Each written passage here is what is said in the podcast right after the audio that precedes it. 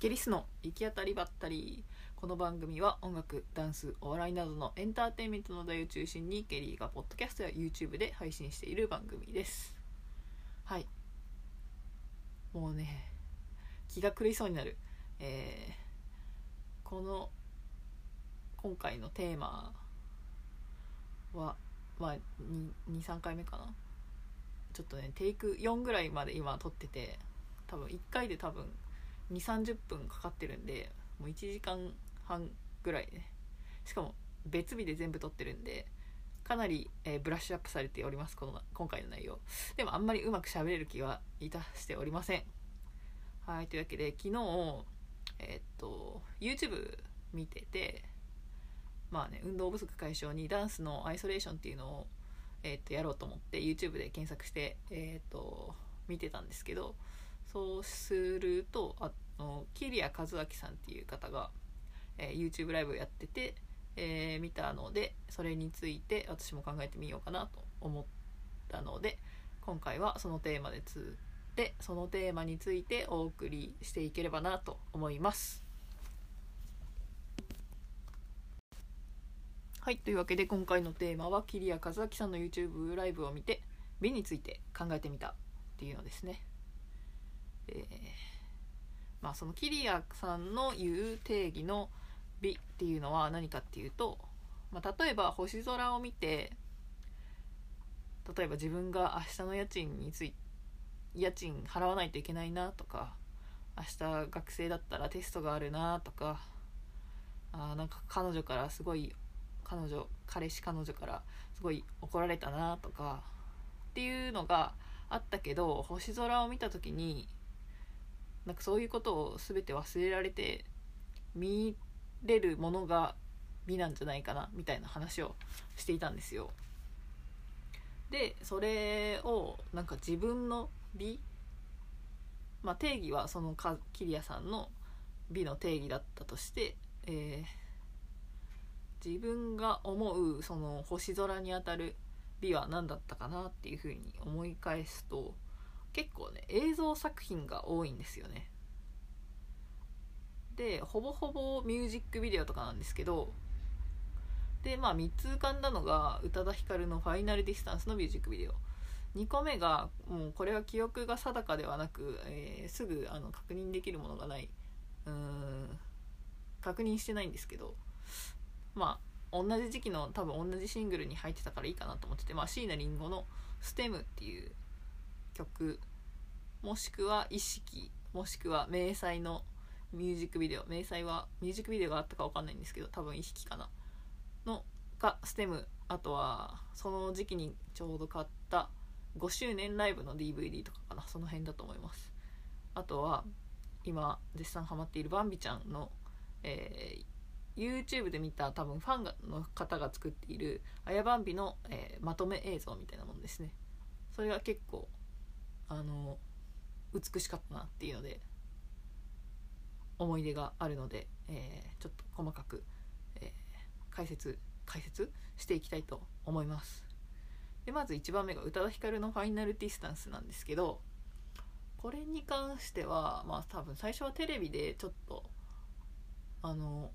メイキングじゃないですけど公開されますみたいなあニュースがしてて見たんですけどまあもう世界観が好きでしたね。多分あの最後ら辺の男のヒッキーと女役のヒッキーがあの最後ガラスの壁越しに手当ててるシーン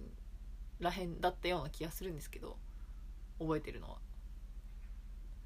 なんかそういうのだったりとかあとは結構キリアさんのミュージックビデオの本格宇多田ヒカルに関しては本格的にディレクションしたっていうので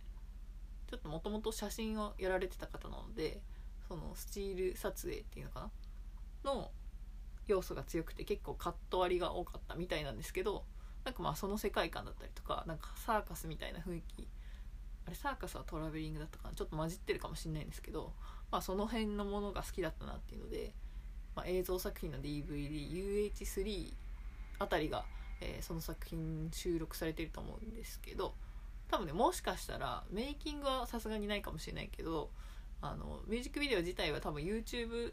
宇多田ヒカルの公式チャンネルも最近できているので、えー、全部見てないんで分かんないんですけど、えー、上がってるかもしれないのでぜひファイナルディスタンス見てみてください。っていうのでまあすごく惹かれた思いがあり、まあ、キリアさんに、えー、お会いする機会があったんですけど、まあ、何であったかっていうとフリーダムっていう、えー、キリアさんも、えー、参加されていた、えー、なんだろうな団体っていうのかな、まあ、クリエイターたちがあの集って映像だったりとかデザインとか写真とかをアップしている、えー、フリーダムっていうなんだろうなもののオフ会みたいなイベントに行った時にお会いしたことがあるんですけどまあその時に「ファイナルディスタンス好きです」みたいな話をしててまあちょっと本人にもさせていただいたことがあります。で次2番目がえー、椎名林檎のステムなんですけどうんこちらもねあのなかなか作り込まれた世界観の、えー、映像の映像で多分もしかしたらそういう作り込まれたものが好きなのかもしれない。しかもあの結構ごちゃごちゃしているものがいっぱいある雰囲気かな。でまあ宇多田ヒカルも椎名林檎も宇多田ヒカルはまあその声とか、えー、曲の雰囲気もあったかもしれないし複合的な要素はあると思うんですけどりんごちゃんの場合はその STEM とか意識のミュージックビデオの他にえっと多分同じうんうんなんだろう5周ちょうど5周年記念の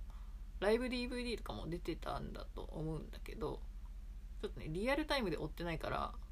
終えてないっていうか、まあ、ステムが発売されてからりんごちゃんを本格的に、えー、ファンというかやってるのでちょっと順番はちょっと前後しちゃってるかもしれないですけど、まあ、そのライブ DVD の特典がすごく多くてびっくりしたりその DVD を友達に貸したらあのラーメンズの小林健太郎さんが出てるって言われてなんかまたそこから世界が広がっていたりとかなんか宇多田ヒカルは一点突破みたいな感じですかね。でさらにそこの筆記からボヘミアンサマーのライブで、えー、まあ、モノマネりんごちゃんのモノマネがあってああ宇多田ヒカルもモノマネするぐらいの人なんだ椎名林檎ってみたいな感じで余計興味を持ったかもしれない。でもボヘミアンサマーを見たのがステムの前なのか後なのかはもう全く覚えてないので分かんないんですけどっていうのでまありんごちゃんも好きになったと思います。でりんごちゃんはなんかそのこれでまあステムが一番大きなきっかけだったとは思うんですけど広く浅くじゃないんですけどうーんなんか刺さるものはいっぱいあるけどそんなに深くは刺さってないのかな？宇多田ヒカルは結構うんすごかったような気がします。もうね過去の話なんでもう気がするしかないんですけど。でまあえー、あそうそうね。美意識について、えーと、自分のことが忘れられるかどうか。っていうとまあそのミュージックビデオを見てるぐらいは忘れられたかな。宇多田ヒカルも「ファイナルディスタンス」のシングル CD を買って聴いてたら、えー、ちょっとまあシングル CD って前も話したと思うんですけどリミックスとかディスタンスのリミックスがいっぱい入ってたのでもうなんか部屋に閉じこもってスピーカーの前ずっと聞いてたこともあったと思います。まあそれはあの意識今の自分の状態を忘れられて、え、その美しさに聞き惚れられてたんじゃないかなと思います。で3番目が最後バンビちゃんですね。バンビちゃんは、まあ、ダンスで、えー、防具っていうダンスを初めてあのスタジオに習いに行ってでその習った後の帰って YouTube で防具ダンスみたいな感じで検索したら出てきたのがあやばんびだったんですけどでその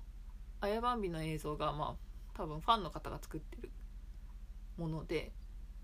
まあ、過去にねインスタとかに上げてたものだったり、えー、作品として世に出ているものをつなぎ合わせて、えー、と BGM つけて、えー、アップされてたんですけどなんかその映像と音楽と世界観がすごく良くて普段ノートパソコンでを使ってるんですけどわざわざ大きいモニターにつないで夜電気暗くしてでなんか何回もリピートしてその日見てた気がします。でちょっとその多分探したらまだあると思うんですけどあのー、一瞬青い背景セットのシーンがあるんですけどそこがなんかすごく美しくてなんか心が洗われるというかうんすごく綺麗だなって未だに思うしただ今はねちょっとねいろんな雑音というかが入ってきているのでその初めて見た時ほどあの美っていうのはちょっとね減りつつはあるかもしれないんですけど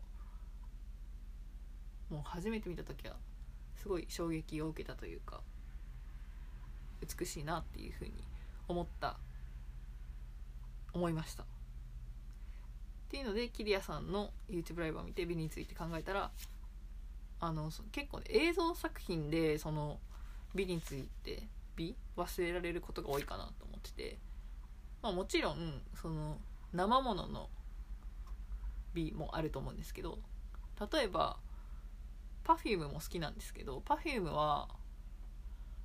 なんだろう自分のことを忘れられる。まあ一緒に踊ってたりしたら忘れられるけどミュージックビデオもあるけど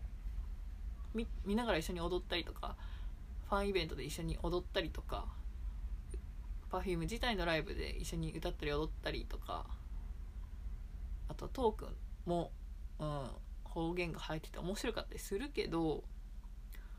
そんなにね美っていうところまでは私の中では行ってないんですよね。そう思うと結構今までの傾向を見ると本当に3つしかないんだとしたらその映像映像で繰り返し見れて残っているも形が残っているものが結構美として捉えやすいのかもしれないというふうに思いましたもうすごくね抽象的な話なので、えー、例えばこの定義に当てはまらなかったら違う美が出てくると思うし、うん、またね考えとかもアップデートされるので今の時点でこの定義ではこの辺が美しさを感じているものかもしれないですね。ただこの今123って、まあ、時間の系列順につけたけど逆に言うとこのバンビちゃんのあやバンビの映像が一番最近では一番心に響いた美だったかもしれないですね。でもちろんねそのあやバンビのお二人にはもちろんじゃないけどなんと、えー、ユニット自体は解散してるんですがお二人にね直接会う機会がありましてどちらも喋ったことあるんですけど、まあ、バンビちゃんの方がまあやや接触回数が多かったりするんですけど何を言おうとしたんだ？えー、もちろんねあやさんの振り付けとか見せ方とかうまいんですけどバービちゃんもバービちゃんで見せ方っていうかうん多分持ち前のねビジュアルとかもあると思うんですけど結構好きで。それ自体はもう変わらない普遍的な美だと思うのでそういうところが好きで今すごく推してる一人だと思います。あとは多分その推しとかあると思うんですけどファンとか。結構ねそこを押すきっかけは多分その美とかがあるかもしれないですね。ここがまあ面白いとかもあると思うんですけど。例えばこの多分あんまりなんだろう。私を昔から10年前ぐらいから知ってる人はわかるかもしれないんですけど、まあ、DJ のサオリリースとかだとえっ、ー、とまあ初めて多分生で見たのがハロプロの DJ をしててまっさらブルージーンズかなベリーズ工房の。踊ってて見たのがあれはズキュンってきましたね。けどあれって生ものなんであの次にその DJ の時にそれをやるか分かんないし映像としてはもう記憶の中にしか残ってないからあのその時はもう打ち抜かれましたけどなんだろうな。ずっと追ってい行ってももう見れないかもしれないっていうそういう意味では儚い美でしたよね。うん。アイラもアイラ美月っていうアーティストがいるんですけどまあ、好きなんですけどいまだに聞いてますよ。なんか最近もあの Spotify 聞いてたら、えー、ちょっとプロデュースがプロデューサーが変わった時代の新しい方しか入ってないんでそっちしか聞けてないんですけどあそうね。あの古い方のパソコンの iTunes データも一回吹っ飛びましたし CD ももう今の新しいパソコンは入れられないんで CD あるけど聞けない状態、えー12個前のパソコンはまだあって、まあ、CD 聴けるんですけどそっちもパソコンのスピーカーが壊れちゃってて、まあ、外付けのスピーカーにつなげれば聴けるんですけど、まあ、そこまでして聴こうとはあの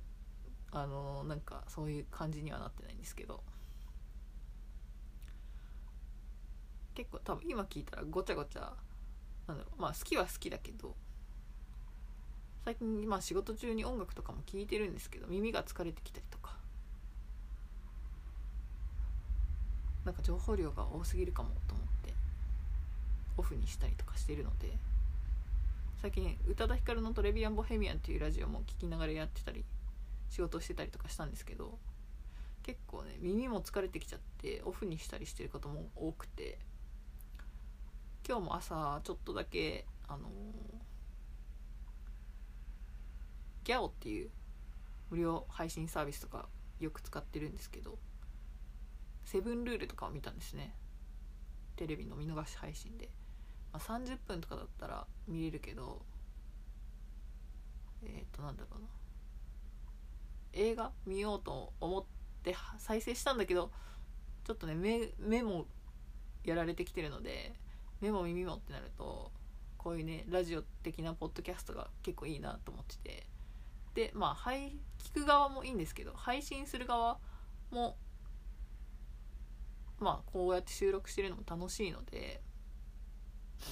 うんできればね多く配信できたらいいなとは思ってるんですけどもしあなたの、えー、時間のね暇つぶしか何か分かんないですけどながら劇でも嬉しいですしなんかお供になればいいなと思って収録しています。まあこれもある種一つの美今無心で喋っているのでかもしれないですね。無理やりまとめてみましたがいかがだったでしょうか。うんというわけでまあ今最も鮮度の熱い B は今中バンビことバンビちゃんなのですはい結局バンビちゃんが美しいっていう話ですね。っていうことに落ち着きました。はい。というわけでエンディングに向かいたいと思います。はい。というわけでエンディングなんですけれども。なんだろうな。やっぱりテイク34でもうまくまとまんなかったですね。抽象的な話は難しいかもしれない。えっ、ー、とまあそういうなんだろうきっかけがないとでもこんなに好きになることはないのでましてやバンビちゃんなんて本当に防具を始めたから去年ね知ったばっかりなんですけど多分ねもうインスタ上では認知されてるらしくてインスタライブではあの覚えてますか？って言ったらもちろん覚えてるよみたいな反応してくれてすごい嬉しかったなって思ったんですけどそのね YouTube ライブでそのキリアさんが言ってたあキリアさんのに質問してた内容がの一つで、えーと「自信ってどうやって持ったらいいんですかね?」みたいな質問があってもう読んで字のごとく自分を信じられるかどうかみたいなのででもしなんだろう自分を信じられるようにするにはどうしたらいいかみたいな話があったんですけどちょっとそこ詳しく覚えてないし、えー、非常に聞いときたい話ではあったんですけどそれとは別に他人から認められるものに関しては自信ではなくて権威だみたいな話があったんですよね。他人に認められないと自信が持てないならそれは自信ではないっていうので、まあ、例えば学校行って卒業証書をもらうと、えー、まあ、人他人から認められてあなたはこの過程を終了しましたみたいなのがあってそれが自信につながってるならそれは自分を信じられているのかみたいな話があったんですよ。確かにと。だからバンビちゃんが認知してくれているからといって何の自信もあるわけでもなく今もね別に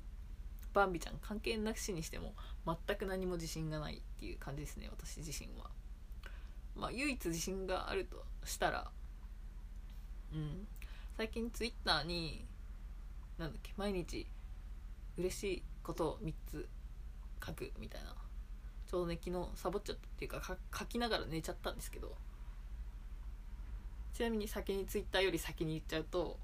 1個しか今すぐパッて浮かばないんですけどいちごを食べたですね。お勤め品のいちごだったんですけど全然お勤め感がなくてめちゃくちゃ美味しかったですっていうね。そういうのを配信してたりとか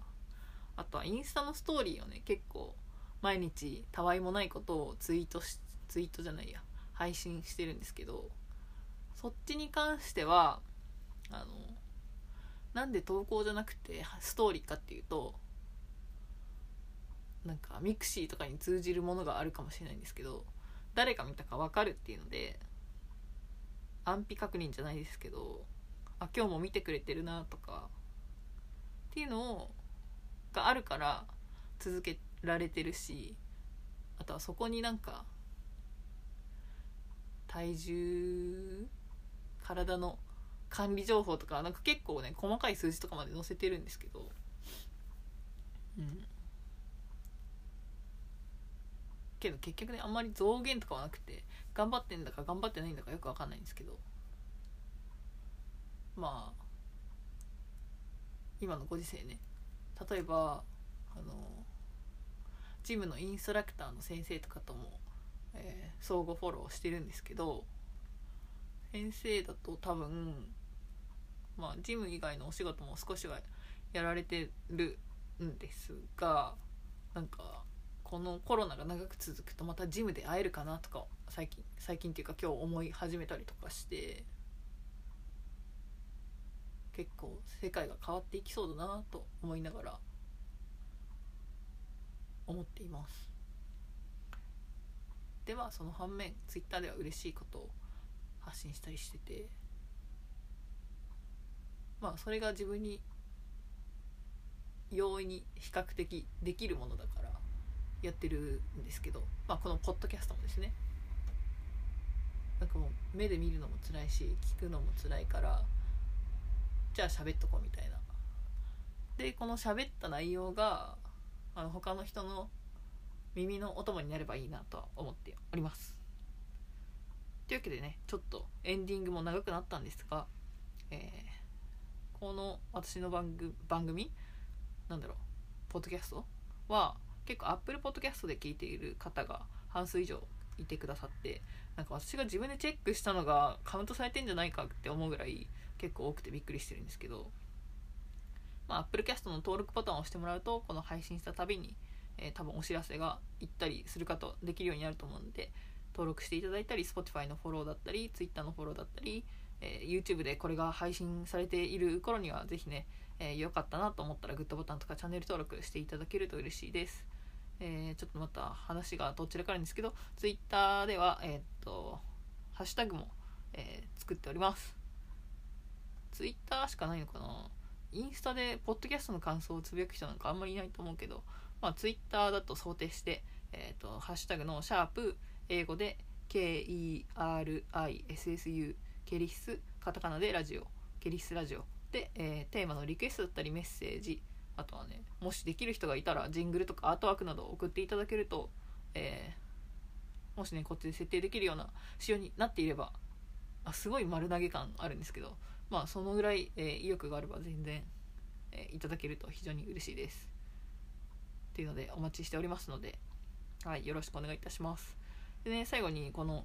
エンディングの締めの文句がなかなか決まってなかったんですけどその YouTube で宇多田ヒカルの1999年ぐらいからやってたボヘミアンサボヘミアンサマーじゃないトレビアン・ボヘミアンっていうラジオ番組があるんですけどその最後にきあのヒッキーが決まり文句で言ってたメッセージがあって日本 Google で翻訳したら日本語訳にしたら直訳で「時間を無駄にするな」って出てきて、えー、まあ今の時代にぴったりだなと思ったのとあとは自分にも戒め戒めっていうのがちょっとうん。多分そういう意味かなと思って、まあ、自分にも、えー、言言えることかなと思うしこの番組が面白くないんだったら面白くないっていうかお前は聞いててあなたはこれを聞いてて大丈夫なのか時間無駄にしてないかっていうのも含めあとはこれを収録することによって私自身もこれをわざわざ収録してまで配信するような内容になってるかみたいな戒めと一緒ですね。まあそういう感じで、えー、